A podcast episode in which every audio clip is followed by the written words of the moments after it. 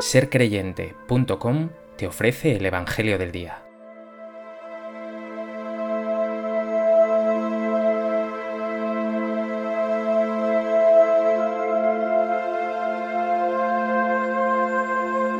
Del Evangelio de Lucas. En aquel tiempo dijo Jesús a sus discípulos, Es imposible que no haya escándalos, pero hay de quien los provoca. Al que escandaliza a uno de estos pequeños, más le valdría que le ataran al cuello una piedra de molino y lo arrojasen al mar. Tened cuidado, si tu hermano te ofende, repréndelo, y si se arrepiente, perdónalo. Si te ofende siete veces en un día, y siete veces vuelva a decirte me arrepiento, lo perdonarás. Los apóstoles le dijeron al Señor, aumentanos la fe. El Señor dijo, si tuvierais fe como un granito de mostaza, diríais a esa morera, arráncate de raíz y plántate en el mar, y os obedecería.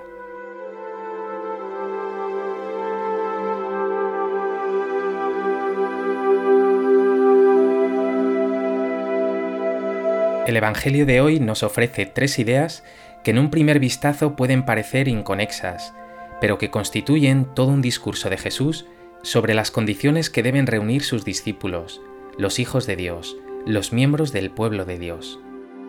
Una llamada de atención sobre la importancia del testimonio, el perdón ilimitado y el valor de una fe fuerte y confiada.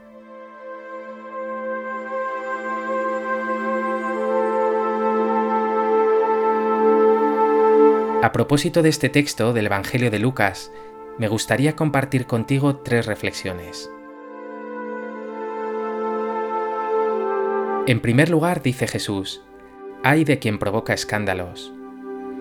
La palabra griega scandalon significa obstáculo o piedra de tropiezo. Jesús se refiere, por tanto, a aquellos que con su vida hacen tropezar o caer a otros. Pero añade algo más, con unas palabras extremadamente duras. Al que escandaliza a uno de estos pequeños, más le valdría que le ataran al cuello una piedra de molino y lo arrojasen al mar.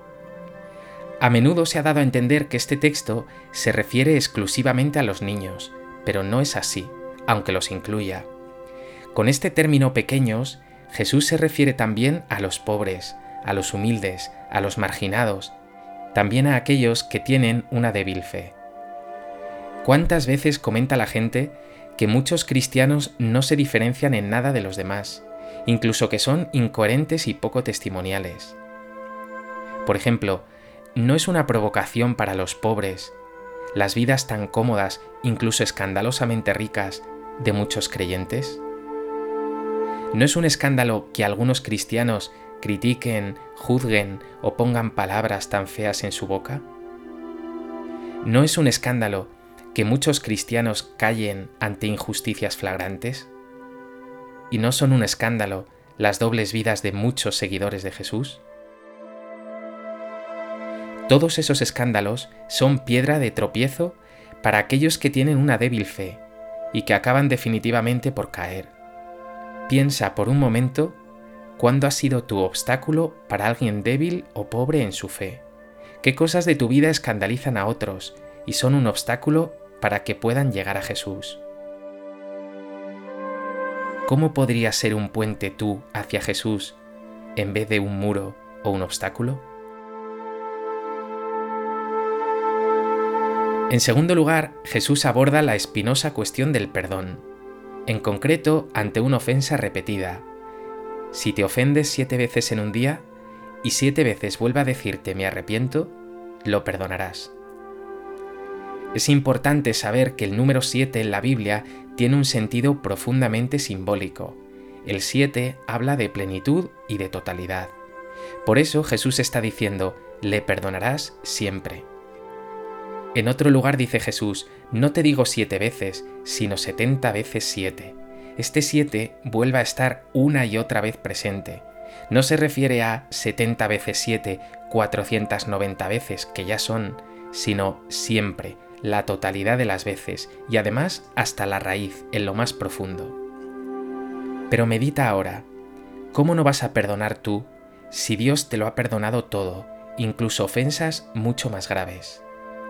Quien se sabe amado incondicionalmente por Dios, perdonado mil veces y acogido con infinita ternura, está verdaderamente preparado para perdonar de corazón siempre. Amo porque antes he sido amado. Perdono porque antes he sido perdonado. He experimentado el perdón y el amor incondicional. Es el amor sin límites más propiamente cristiano. Piensa ahora, ¿a quién tienes que pedir perdón? ¿Con quién tienes que reconciliarte? No pongas excusas, ni siquiera aquella de es la otra persona la que tiene que pedirme a mí perdón, porque Dios se acerca también a ti cuando eres tú quien le ha ofendido.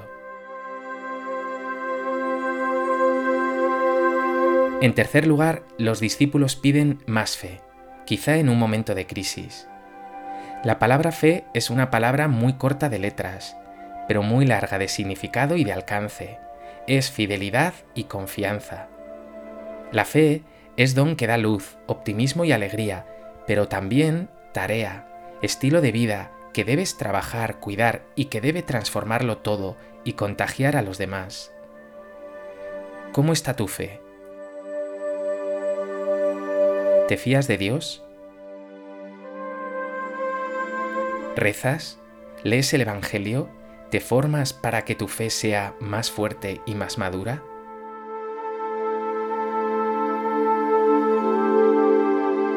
pues que el Evangelio de hoy sea una oportunidad para que vivas una vida alejada del escándalo, que tus palabras y obras no sean un obstáculo, sino una oportunidad para que los que te rodean vean en ti a Dios. Que aprendas de Dios a perdonar de corazón siempre, a vivir sin rencores y odios, que además hacen tu vida más triste y pesada. Y no dejes nunca, como los discípulos, de pedir al Señor, aumentame la fe, Señor, que te amo y quiero amarte más y más.